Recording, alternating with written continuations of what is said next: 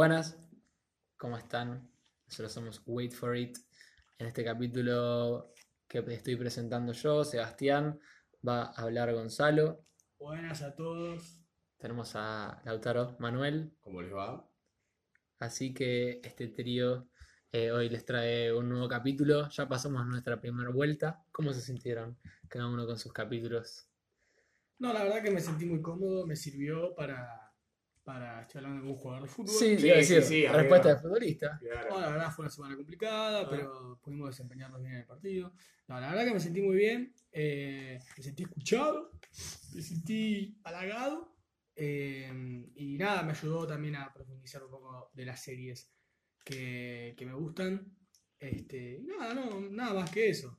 Charlie, ¿qué opinas de tu capítulo que, que sentiste? Yo me sentí bastante cómodo, me dio pie para crecer, para poder empezar a expresarlo mejor. Los, las devoluciones que tuve, de cómo me expresé, de los momentos en los que se entendió y no se entendió, me, me llegan bien, me quedé muy conforme porque ustedes lo entendieron, así que bastante contento con el capítulo. Y vos, sea, con tu capítulo, el último. Bien, bien, bien. Bien. Bien. Definitiva, Claro, definitivamente bien. en definitiva todo No. bien. Muy bien, muy bien porque por lo menos a ustedes dos les puede hacer escuchar un poco más y las devoluciones que tuve también fueron buenas. eh, así que para mí no hay nada más gratificante que cuando traigan un tema que de alguna manera les llegue y, y se animen a escucharlo o lo que sea el tema. Así que yo me sentí muy bien, la verdad, un buen feedback. Bueno, eso es lo que buscamos. Este, y también para los oyentes, si alguien tiene alguna duda sobre los temas que charlamos, eh, siéntase libre de, de comentarlo en nuestras redes sociales. Este, bueno, ya pasando un poco a lo que es el cuarto capítulo, hoy es mi segundo capítulo de Gonza, ese es el yo. Este, y nada, recordemos que estoy ganando por 0.5 puntos a estos mangas de giles. Porque te lo regalamos. Eh, entonces, nada, hoy es el momento del desempate, a ver si me pueden alcanzar. Eh, y vamos a ver qué onda. Vamos a preguntarle primero a Charlie, ¿qué cree que voy a hablar? Y a ver, yo estoy, estoy eh, con muchas dutres.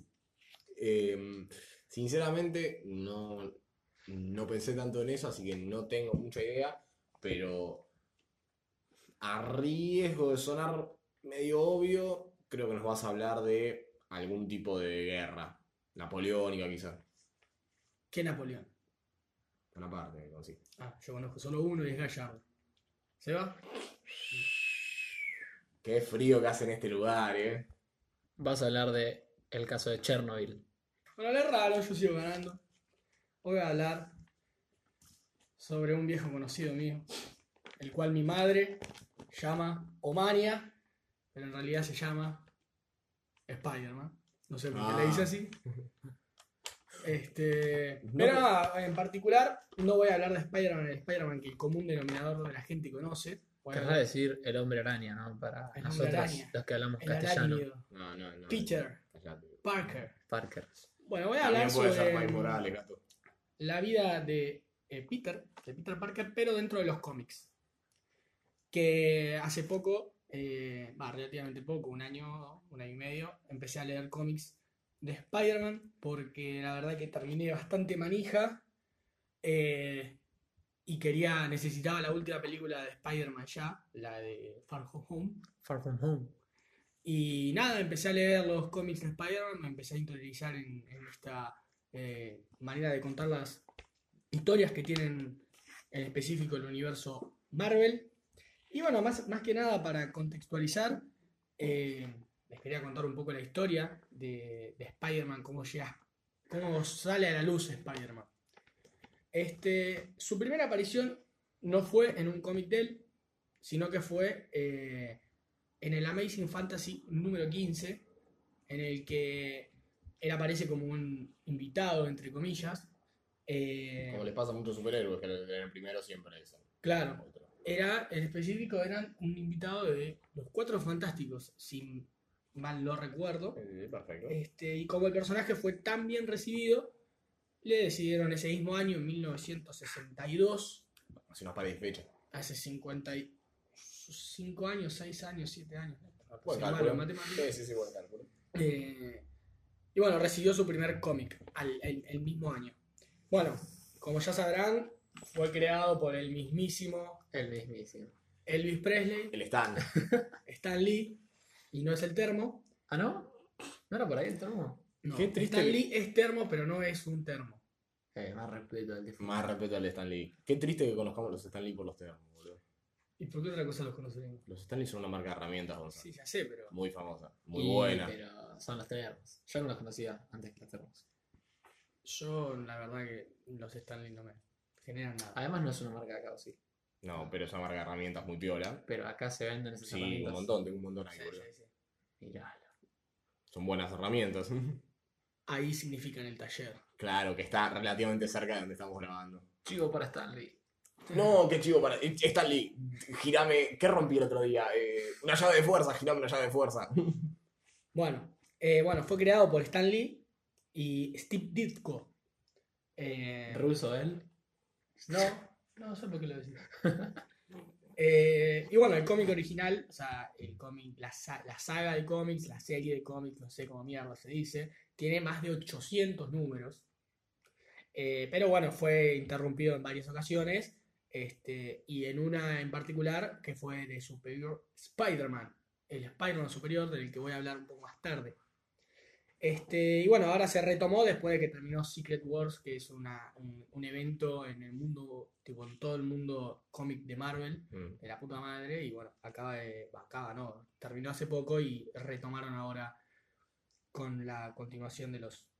Tipo el número que Sí, venían sí, sí, teniendo. perfecto. De los que se habían clavado por el evento Secret Wars. Así es. Entiendo el concepto. Pero bueno, eh, no les quería hablar de Spider-Man en sí, sino que les quería hablar sobre dos cómics, dos historias que cuentan dentro de los cómics que a mí me gustaron mucho. Que son dos caras de un villano. El primero se llama La última cacería de Craven. ¿Conocen a Craven, el cazador? No, Mm, salió en ninguna película. No, no, ya sé. Sé quién es, pero no, no, no te voy a mentir. Es un personaje conocido dentro del mundo de Marvel, pero. Para que se den una idea de cómo es Craven el cazador, es parecido a Ricardo Ford.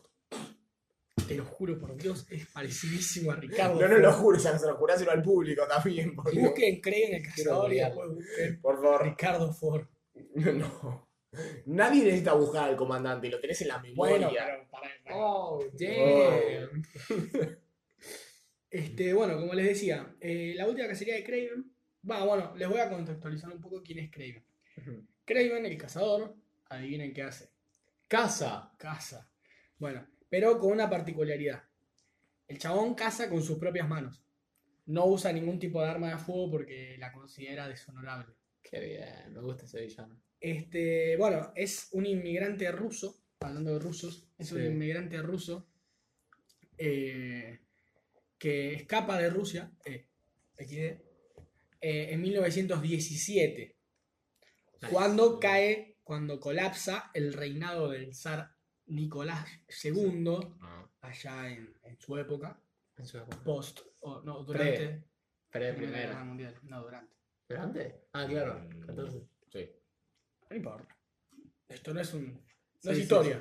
Sí, Este, y bueno, huye con su familia. En el momento que se hace el cómic, que fue en 1987, él tenía realmente 77 años. Sí. Pero si ustedes lo buscan van a ver que parece una persona bastante Ricky Ford. joven, Eh, o sea, relativamente no, no anciana, sí, sí. sí. y bastante bien eh, mantenida para tener 77 Sí, una persona de estaba 77 años que se mantuvo muy activa a lo largo de la vida. Pero se preguntarán si eso es posible. Bueno, es posible gracias a que el chabón eh, ingiere una poción hecha de hierbas naturales. Porrito. Claro, el chabón tipo fumaba mucho porro y se mantuvo Sí, sí, le daba la ayahuasca. Bueno, esas hierbas que tomaba le daban poderes sexuales. No, mentira. Eh, le daba poderes como fuerza sobrehumana, velocidad, resistencia, agilidad, reflejos. Que bueno, eso lo usaba para ser el mejor cazador de, que hay. Sí, sí, sí. ¿Sabes a qué me hiciste acordar?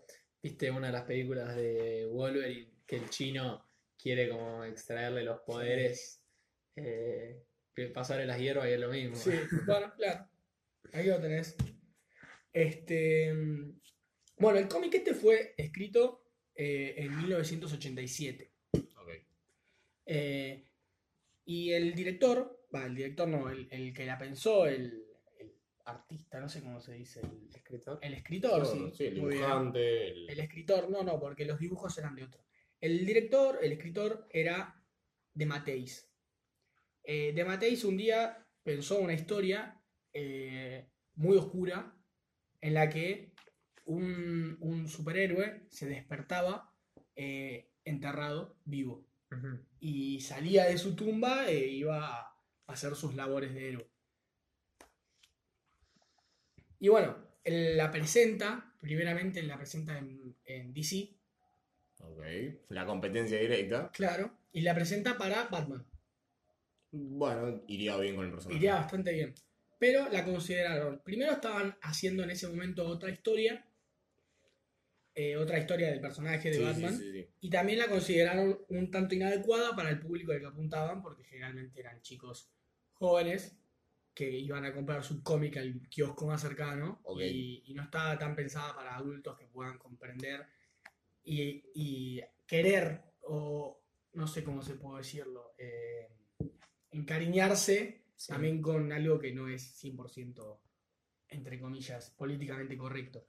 Sí, pero ta- sí, también por la época, ¿no? Pero tiene bastante sentido que siempre fue un superhéroe oscuro y por ende, hasta de- dentro de sus inicios, no era un superhéroe muy bueno. Entonces, uno de estos, la historia que vos estás proponiendo le vendría Claro, bien. justamente se la propusieron a él en un primer momento y los de DC le dijeron, no, Sí, sí, gracias. por eso te digo. Entonces el chabón dijo, bueno, se van todos a la concha de su madre y se fue a Marvel. Y en Marvel le dijeron sí.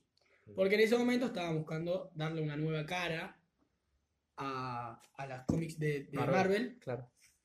y también apuntar a otros públicos. Entonces, bueno, surge esta historia. Eh, esta historia cuenta. eh, Kraven es considerado el mejor cazador eh, del mundo. Sí, sí. Dentro del universo. El Hunter perfecto, o sea, Claro.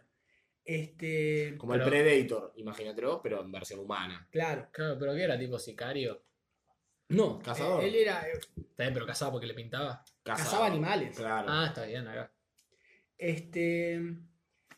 Y bueno, como lo narra su último. su- su- como lo ra- narra su título, Sí, es la última cacería de él porque se estaba muriendo. claro. A pesar de que se mantenía bastante bien, es muy grande, y Mm. sabía que se tenía que morir.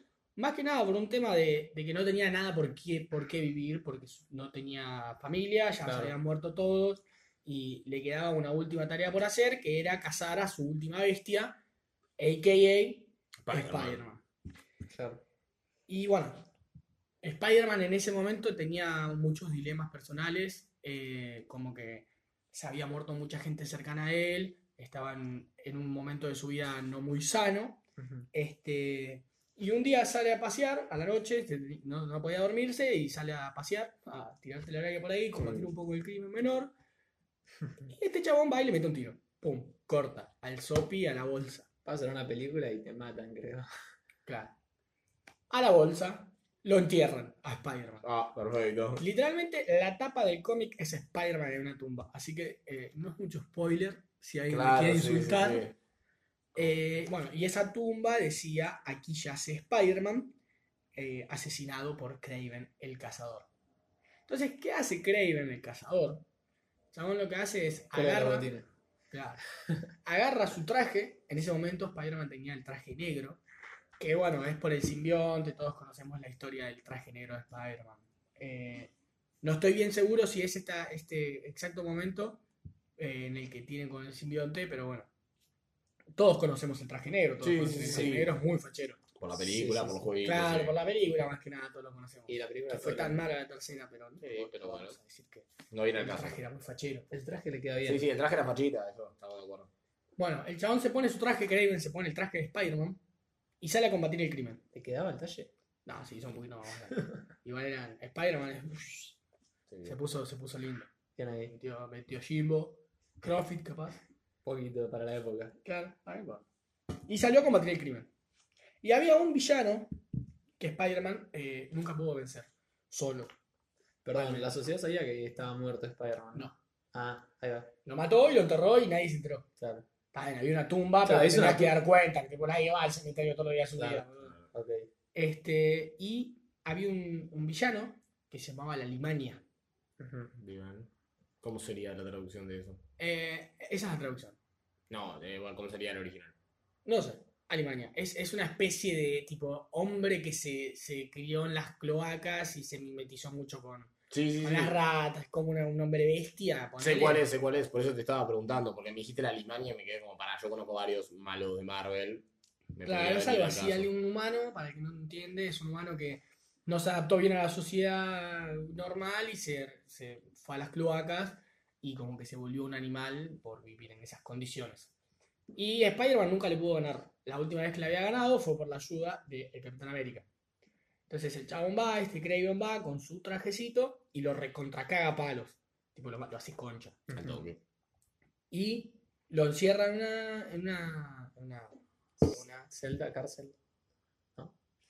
lo encierra en una cárcel y Spider-Man, a las dos semanas después de que volvió, tipo, después de dos semanas de que lo enterraron, eh, resucita. Tipo, no estaba muerto, claramente, eh, sale de su tumba, enterrado vivo, Claro. y cuando empieza a buscar qué onda, che, ¿por qué estuve dos semanas de mi vida enterrado en, en la tierra? Sí, sí, sí. y ve los diarios, Spider-Man hace tal cosa, Spider-Man hace tal otra, porque claramente no seguía los ideales de Spider-Man, el chabón. Claro. Entonces lo va a buscar. Bueno, para el que no entienda, para el que no sepa, para el que no esté tan interesado en el tema, los ideales de Spider-Man es no matar, nunca, tipo, nunca desprestigiar ni sacarle importancia a un delito, porque, bueno, es eso. aunque te estén robando y sea lo más al pedo del mundo, él va a ir ¿Cómo era el que haría Spider-Man? Claro, eso que dice Seba es eh, en Deadpool. Deadpool es muy amigo de Spider-Man. Sí, eh, pero bueno, los ideales de Deadpool son lo contrario. justamente. Sí. El Este, antónimo. Claro, exactamente. No hace falta aclararlo, es el antónimo. Listo. Listo. Tipo, Cero todo lo que crean de Spider-Man, Deadpool es lo contrario. Entonces, eh, un- una, una pulserita que en vez de decir que haría Jesús, What would do Spidey? Claro, ¿qué haría Spidey? Entonces, ponele, hay una escena en la que es- se están muriendo dos personas y tipo, uh, ¿en serio tengo que arriesgar mi vida para salvar a estos dos chabones que son los hijos de puta? Y se mira la- el brazalete y dice, ¿qué haría Spidey? Y dice, la puta madre, y se mete a sacarlo. Perfecto. Pero bueno, eh, Spider-Man, como retomando un poco el cómic, sale a, a buscarlo a Craven y lo encuentra fácilmente, tipo, el chabón no se estaba escondiendo para nada. No, Estaba haciendo de Spider-Man, o sea que. Claro. Entonces lo encuentra. Y cuando lo encuentra, el chabón se desnuda, así, así, toma, toma el traje.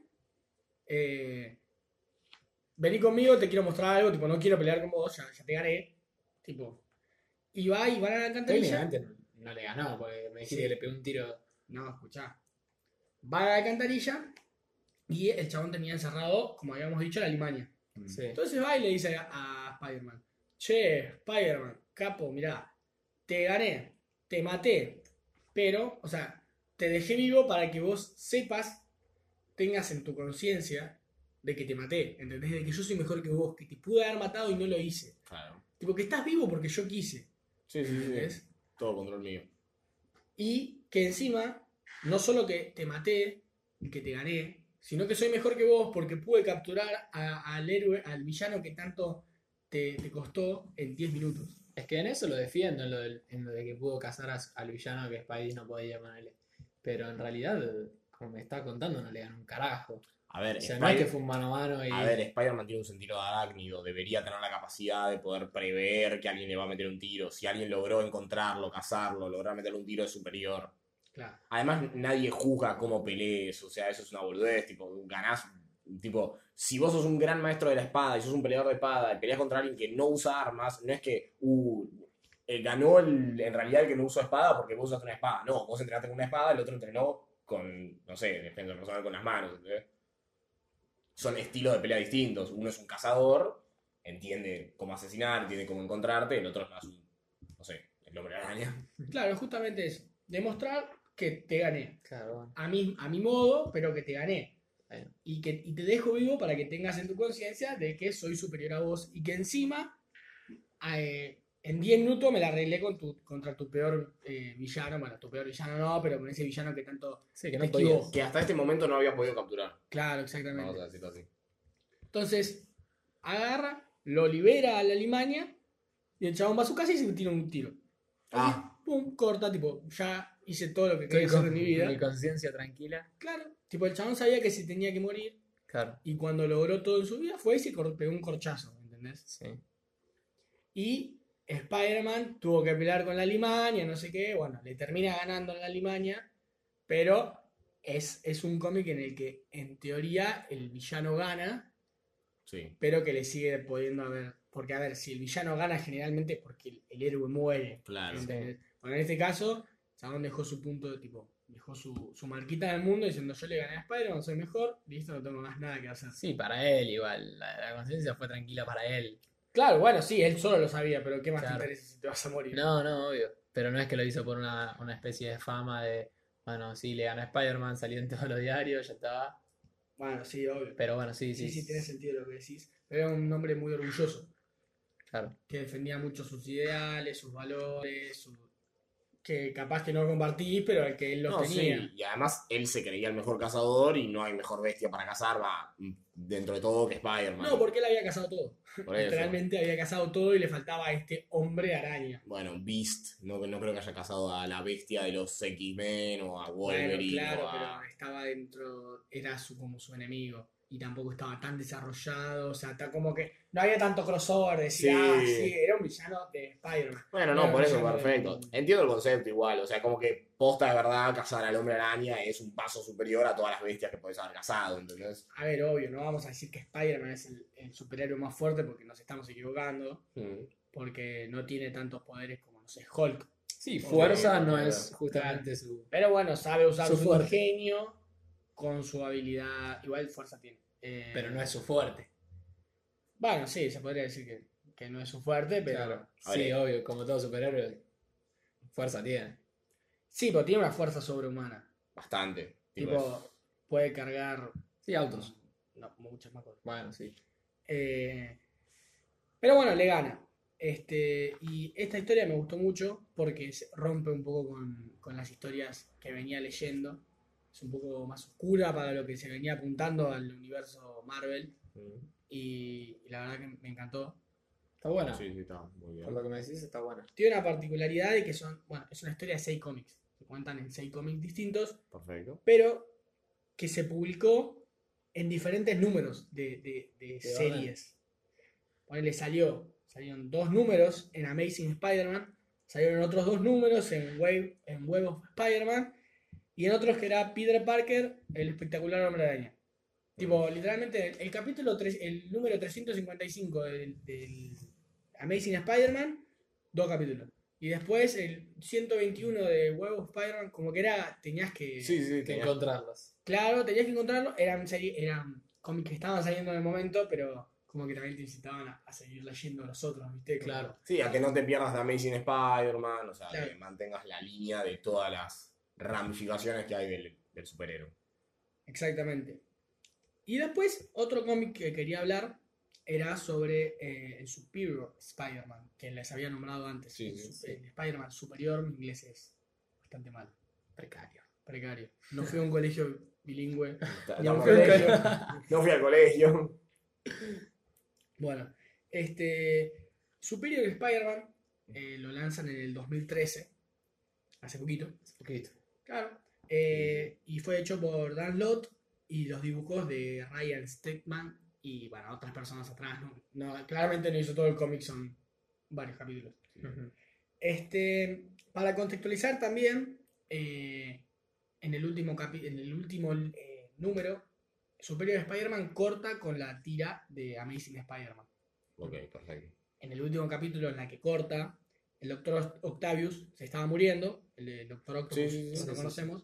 Es un villano que tiene 8, 6 patas, 4 patas, no sé. Va, va cambiando, depende de quién lo dibuje, la adaptación.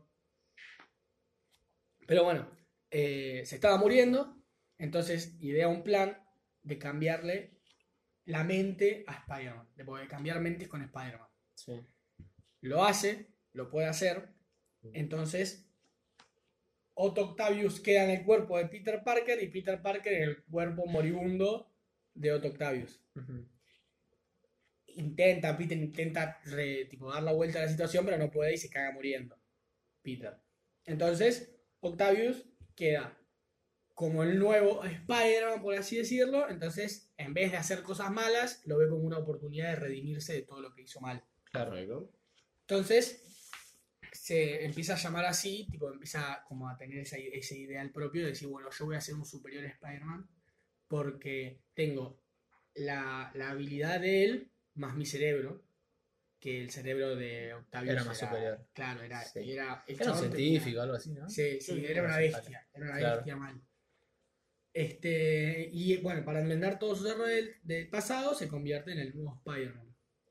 Pero bueno, ¿qué pasa? El chabón estaba acostumbrado a un estándar de calidad de vida que Peter no lo tenía porque tenía un trabajo medio de mierda. Claro. Tipo, como que no, no es fácil ser Spider-Man porque tenés que acostumbrar a su, a Sí, su sí, vida. apenas dormir. Claro. Pero bueno, se podría decir que Spider-Man, eh, que Peter Parker en el cuerpo de Otto se murió. O sea, él Claro. sí se murió, ya está. Sí, sí, no, no está la conciencia de Peter, o sea. Pero la conciencia de Peter Ah, tiene un lugar en el cerebro de Otto todavía. Como que combaten, Otto controla el cuerpo, todo. sí, sí. Pero como que Peter está ahí como ranchando en el, Sí, en sí, el inconsciente. Tocando la puerta. Y, y él ve todo, tipo, literalmente ve como, como Peter se manda cosas, se manda cagadas, que es tipo, dale, ven, ¿qué haces? No puedes hacer eso. Y es como, el otro hace lo que le pinta. Claro. Entonces es, es como una pelea interna, hay una subtrama de la pelea interna entre Peter y el Doctor Octavius. Está bueno. Este, y bueno, el Doctor Octopus se hace su vida, deja, de- deja de dar bola a Mary Jane, creo que en ese momento era la novia de él, Claro. eh, se mete en la facultad porque eh, Peter no tenía un doctorado, entonces quería un doctorado, entonces se mete a la universidad en busca de él y ahí conoce a su nuevo amor, que se llama Ana María Marconi. Ana María Marconi Malísimo el nombre, boludo. Es una peticita, es una enana, como la enana. Yo soy una enana, un tipo. iba a decir una enana famosa, pero no me acuerdo bien. Eh, Noelia Pompa. Noelia Pompa. vaquero, Pompa. Bueno, eh, como Noelia Pompa, eh, que, y se enamoran entre sí. Tipo, empiezan a tener una, una relación Sí, sí, juntos. perfecto. eh, y el chabón demuestra en muchísimos aspectos que es mejor que Spider-Man, que Peter Parker. ¿Entendés? Que es un mejor Spider-Man que el Sí, anterior. ¿Cómo Sí. sería uno mejor? Porque como que deja de ser Más tan héroe. modesto. Ah, está Es bien. más eficiente. Claro. Chabón lo que hace es funda una compañía, se crea un ejército, eh, entonces, y crea muchos robotitos que controlan la ciudad. Sí. Entonces, tipo, van un robot y son como muchas cámaras que se mueven. Y esas cámaras detectan el tipo de, de- de delito que se está cometiendo. Claro. Entonces, tipo, bueno, che, acá están robando a uno, pero no le van a hacer nada. Y Spider-Man, Peter Parker iría, pero este chabón dice, no, la verdad que es bastante al pedo esto ir. Sí, podría estar en otro lugar más eficiente. Claro, exactamente. O A podría eso- estar viviendo mi vida, tipo, es un delito que puedo dejar pasar. Sí, que puede ir la policía, ¿entendés? Exacto. Y pero pará, él tiene. Esas cámaras las tiene él, no las tiene la policía, supongo. Y lo tiene su ejército también. Y el ejército también se encarga un poco de, de las tareas engorrosas que, que Spider-Man no haría. Claro. De los delitos menores que es una pérdida de tiempo que Spider-Man haga. O sea que básicamente creó un sistema de seguridad. Digamos, ¿eh? Claro. Personal de tipo de Peter, de- del Doctor Octopus que él solo veía. Claro. Este, pero bueno, él era muy violento. Tipo, eh, tuvo varios encuentros con villanos y que los cagó a palos a nivel de casi matarlos. Sí, sí. Cosa que, ponele, ya se entregaron, tipo, sí, sí, está bien, vamos en cara, no hay problema. El chabón los cagaba a palos Claro. más. Y eso, bueno, iban también contra los ideales de Peter, de, de no, de no lastimar de, de gravedad a alguien cuando no lo, no lo amerita, ¿entendés? Tipo, que en cana está bien y el chabón, tipo, no, te tengo que matar porque yo sé que vas a salir de cana, de la, de la, de la, La de cárcel. la prisión, y vas a salir a, a delinquir de vuelta, entonces Claro. te mato. Sí, o si no te mato, aunque sea te hago pegar un buen susto, ¿entendés? Como que si vos sabes que si salís, Spider-Man te puede llegar a matar, lo medís un poco más, porque realmente alguien te puede matar. O sea, Exactamente es lo que pasa en varias ocasiones, de que la gente no quería delinquir porque sabía que Spider-Man te iba a hacer concha. ¿Entendés? Entonces, bueno, eh, lo que pasa es que hay el, el villano de esta serie, de esta, de, de esta saga de, de cómics, Mm. eh, es el Duende Verde. El clasiquísimo Duende Verde que todo el mundo conoce. ¿Norman Oscorp o Eh, lo que pasa acá el es hijo que o es algo interesante porque es como una sociedad de duendes, como que te contagian el virus, ¿entendés? Entonces, como vos, vos sos... duende verde zombie? No, no, no, el, el duende es un virus que te, con- tipo, que te controla, el, que te frunce el pensamiento, ¿entendés? Que te nubla el pensamiento. Sí. Entonces te lo ponen y vos te haces medio verdoso, medio duende. Ah, perfecto. Eh, y nada, hace como un ejército de, de duendes. Ok. Eh, y capturan, ellos eh, descubren el amorío que tenía Pie Otto, Peter, entre comillas, Sí, con Ana María Marconi y la secuestran. claro. Entonces, ¿qué pasa? Otto dice, mira, loco, yo soy el mejor Spider-Man, no hay nadie mejor que yo. Pero si yo voy, la van a matar. Porque no voy a poder salvarla porque me conocen, ¿entendés? Sí. me conocen cómo actúo y, y me van a matar y no puedo, no puedo de- permitir perderla. Claro, soy predecible. Claro. Entonces, esa batalla que tenía Peter internamente, Sí. Otto dice, bueno, está bien, Démosle Ganaste vos. Peter, claro.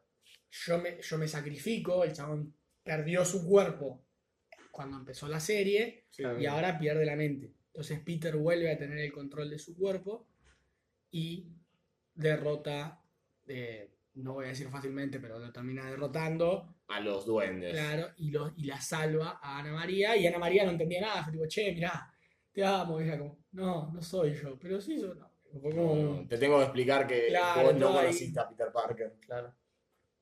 Entonces Peter vuelve y se encuentra con que era, tenía un doctorado, te- era dueño de una, tipo, de una empresa, vivía en un departamento de la concha de la.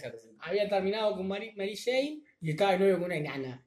Pero no había visto todo eso. no, Ah, en un momento deja de ver. Claro, en un momento deja de ver porque eh, Otto se da cuenta y dice, hijo de puta, te voy a borrar. Y lo termina borrando, pero como que medio que se esconde, es como medio... Sí, va jugando con esa parte del subconsciente. Es una. Claro, está bueno. Es un buen recurso utilizado. Está bueno porque también Spider-Man pelea contra sus propios miedos, contra sus mayores eh, villanos, pero todo dentro de la mente, ¿Y ¿entendés? cómo muestran? Literalmente te hacen un- Es- una entración a la, mu- a la mente. Claro, o sea, es- es- es- tenés a Peter de, dibujado como si fuera eh, un holograma. sí, adentro de algo como que sin sentido, como un campo sin sentido. Sí, medio que- abstracto todo. Claro. sí, el chabón peleándose y de nada desaparecen y aparecen y como que claro. haciendo que vida de mierda que tengo.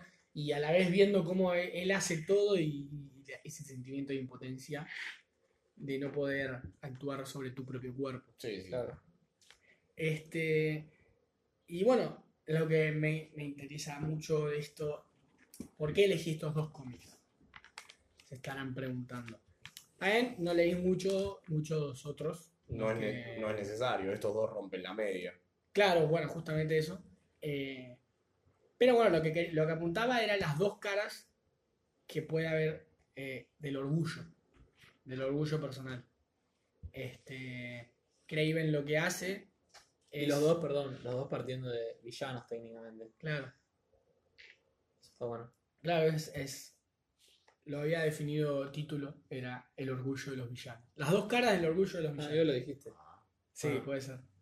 Sí, sí, sí. Eh, bueno, cómo el orgullo se puede representar de tantas maneras. Claro. de decir, me, eh, quiero, mi último deseo de vida es matar a Spider-Man, como la postura de Craven, Sí.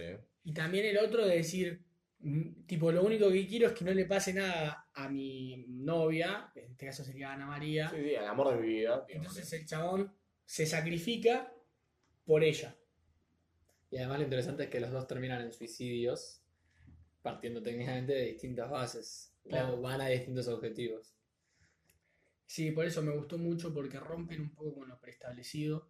En sí Spider-Man rompe con lo establecido, desde un principio rompió con lo establecido porque en su momento cuando salió eh, era muy anormal que un adolescente sea protagonista de, una, de un cómic, de una historia. Claro. En ese momento el adolescente era como el ayudante de... A lo de- Robin con Batman. exactamente eso iba a decir. A lo Robin con Batman. Los adolescentes cumplían ese rol.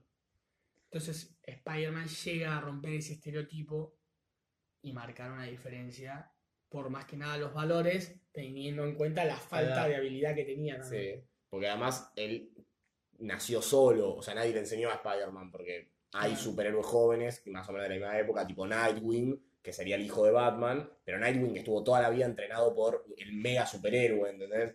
Y cuando se decidió a retirar solo, y bueno, sí, amiguito, que 18 años siendo entrenado por uno de los mejores, no es tan difícil ser vos. Ahora, Spider-Man es un pibito de 16 años que lo picó una araña, y de nada tiene la posibilidad de salvar el mundo, o sea, se le vuelve más complicado. Y aparte con todas las responsabilidades que tiene, porque a pesar de ser un adolescente, tiene que cuidar a su tía, Sí. Sí, sí. ir al colegio, aparte de un estudiante modelo, tenía que mantener sus notas. Trabajar en la cosa de fotografía. Claro, tenía que hacer de todo, y aparte de todo eso, no sé cómo carajo dormía, no sé cuándo dormía Spider-Man. No, no, no, las arañas no duermen. Claro. Eh, es interesante eso. Wikipedia, ¿lo sabían? ¿Los héroes duermen? Yahoo respuesta. Uh, bueno, eh, decía de, de estos dos cómics que rompen con los estereotipos. eh, y está bueno eso. No sé si alguna vez les pasó, no lo voy a limitar no solo a, a cómics, sino si alguna vez les pasó que vieron algo que vino, o algo que se hayan sentido identificados, porque hay muchas cosas que rompen con los estereotipos, pero Sí. Algo que a ustedes les guste, que haya, haya habido un acontecimiento, un lanzamiento de alguna especie de cosas que les haya gustado, más que por- no por sino tanto el contenido, sino por lo que viene, lo que intenta provocar. Entiendo. no, yo no. La, sorry. Que... Te puedo, mira, lo primero que pienso, pero igual así, que es algo que me pasó esta semana pensándolo, eh, tuvimos una visita a, eh, al entrenamiento de River, creo que fue, no, el de Racing, miento, y, el y uno de los entrenadores de la novena dijo, eh, contra Boca es difícil jugar eh, porque te ponen todos pibitos de novena, estamos hablando de pibes de, no sé, categoría 2007, no sé, son 12, 13 años creo que tienen. Te ponen todos pibes altos de 2 metros y te ganan con el físico. Y el flaco decía, el entrenador de Racing, yo prefiero poner a los jugadores eh, que capaz hoy día en novena no están desarrollados y tienen el peor físico, digámosle, pero más a futuro le veo, más calidad técnica le veo, eh, y lo hago pensando en, digamos, el futuro. Entonces, yo sé que este, en dos días, porque juegan al otro día, creo, o a los dos días, me voy a comer cinco goles con Boca, porque es lo más probable, porque hay una diferencia física abismal, más allá del juego. Pero yo ya estoy pensando en los pibes que no llegan a la primera, ¿sí? ¿entendés? Entonces, bueno, sí, como te digo, se me vino a la cabeza ese, que inclusive, sigamos a lo que es la institución, va a ser criticado porque se le exigen resultados, además de que le deben bajar una idea de básicamente qué hacer. Eh, va o no, o no, en este caso capaz la idea de Racing sería, sí, poner a los pibitos. Eh, pero para, por ejemplo, los padres van a romper con eso, porque es tipo, eh, este pibe hace seis partidos que no gana, y bueno, no se ve eso, supongo, a la vista no debe estar. Y bueno, nada, es un poco esa, esa idea, pensando a futuro. Está bueno lo que decís, lo, lo estoy relacionando un poco con, con lo que pasó con Superior Spider-Man, de que fue recibido como el orto por, la, por el público, Claro, porque venían de, creo que 700 capítulos seguidos de Spider-Man siendo Peter Parker y ahora de la nada Otto, tipo rompiendo todo lo que habían construido. Pero lo que pasa es que lo que generó es desnudar a Peter Parker, ¿entendés? De, tipo, de mostrar sus falencias como superhéroe. claro. Sí. Y eso es muy interesante para las próximas generaciones. Y eh, asterisco, digamos.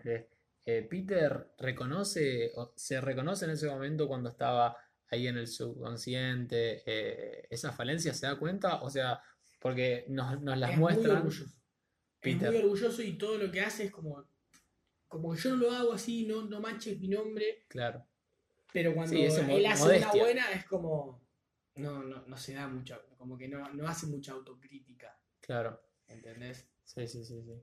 Pero bueno, después como que al ser tan criticado el cómic como que flaqueó un poco y le fue dando como, sacó un poco más a lustre a Peter Parker.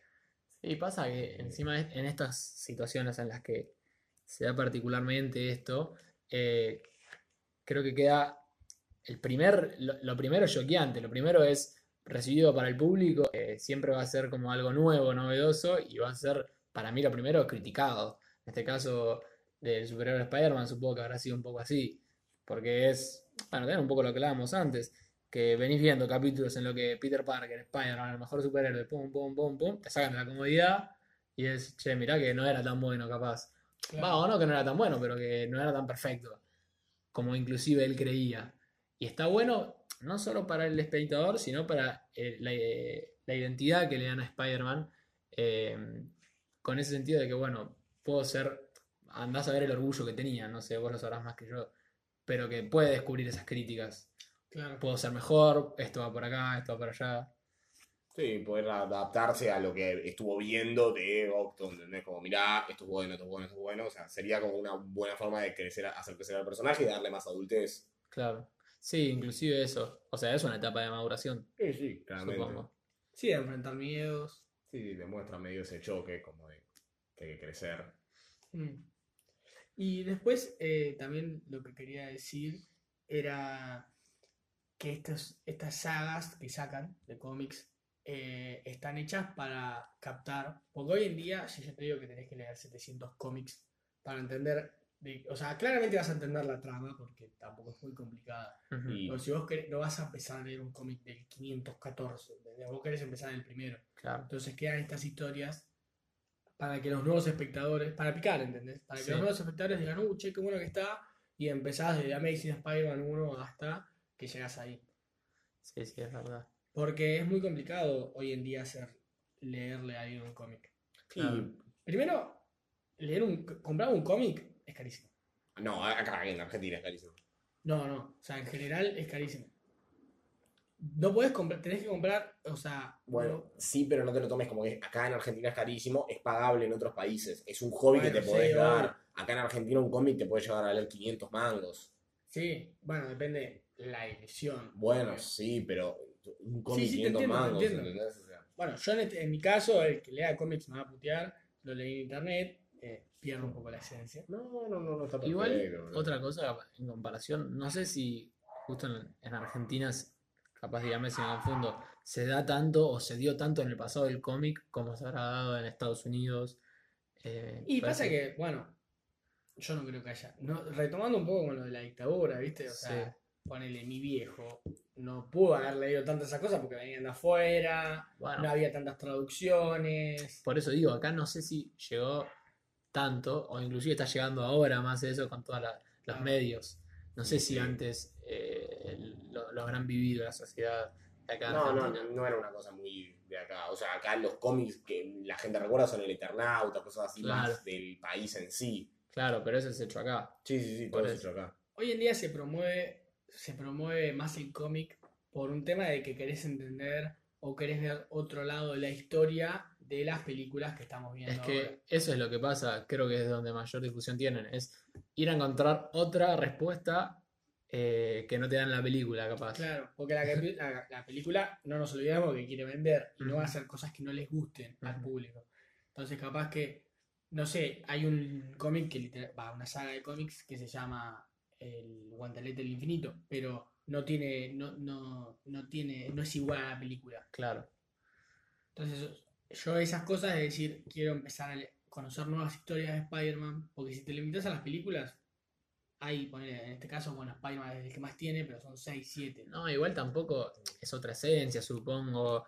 No, no, no sé cuán comparable puede llegar a ser el cómic con la película. Es, son cosas distintas, supongo que también lo Sí, que... es otra experiencia. Claro, no solo por el hecho de, de que uno es, bueno, leerlo y todo, sino inclusive que deben ser distintas, eh, por más que te cuenten lo mismo. La forma de narrarlo. Claro, uno lo estás leyendo tipo en lo que es una escritura, eh, así tipo justamente como lo que es, como un cómic, y la forma debe ser distinta, por más que sea la misma historia, a verlo en una película. Y sí, porque te tienen que expresar las mismas sensaciones, pero en papel, ¿entendés? Claro, Y aparte, en las películas lo que pasa es que no te- yo por lo menos no me sentía tan identificado con eh, ni con Andrew ni con Andrew Garfield ni con el otro, ¿cómo se llamaba? Tobey Maguire. Tobey Maguire.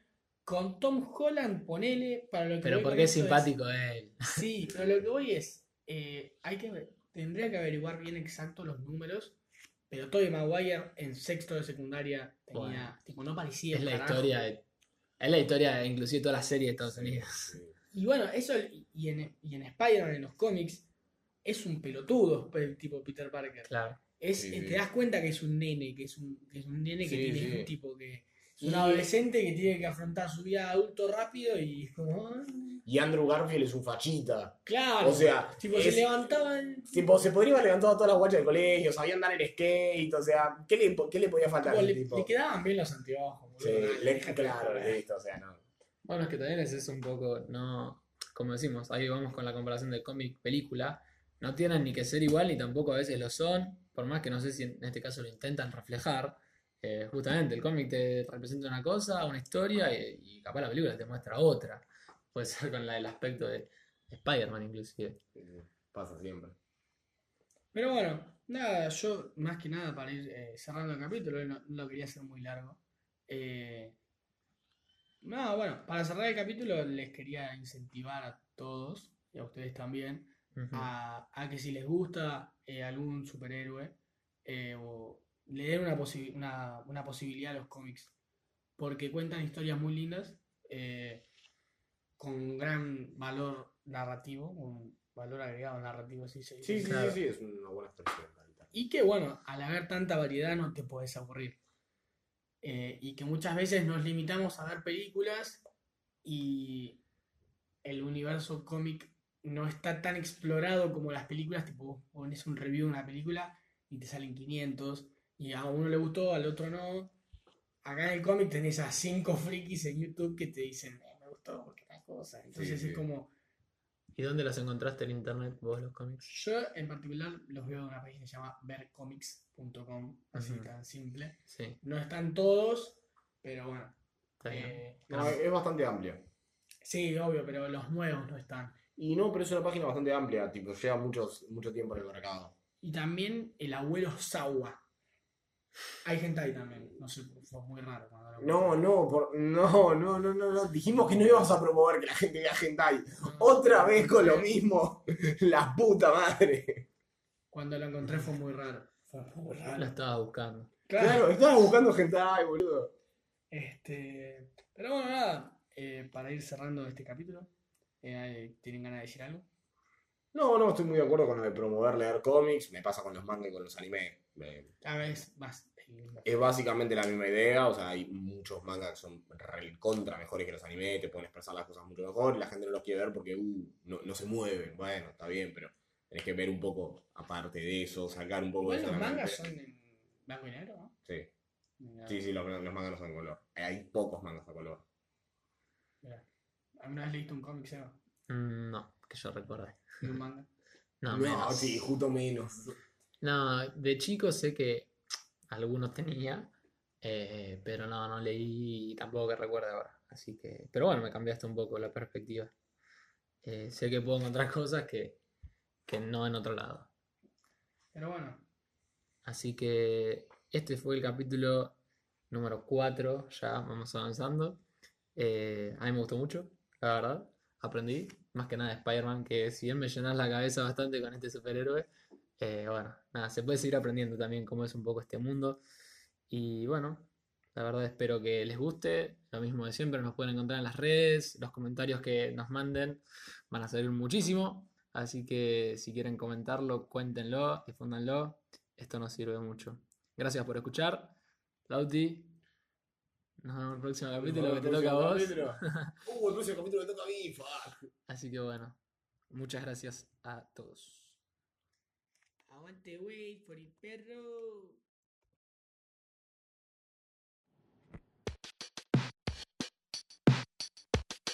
Needless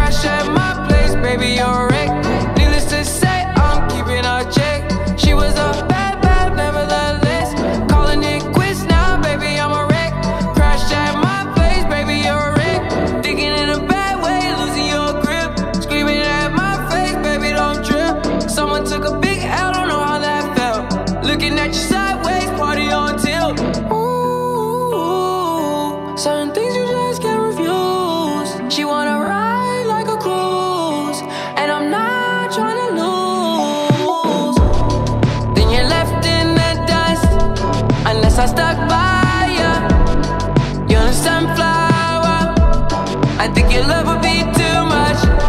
Or you'd be left in the dust. Unless I stuck by you. You're the sunflower. You're the sunflower. Every time I'm leaving on you, you don't make it easy, no. Wish I could be there for you. Give me a reason to. Oh, every time I'm walking out, I can hear you telling me to turn around.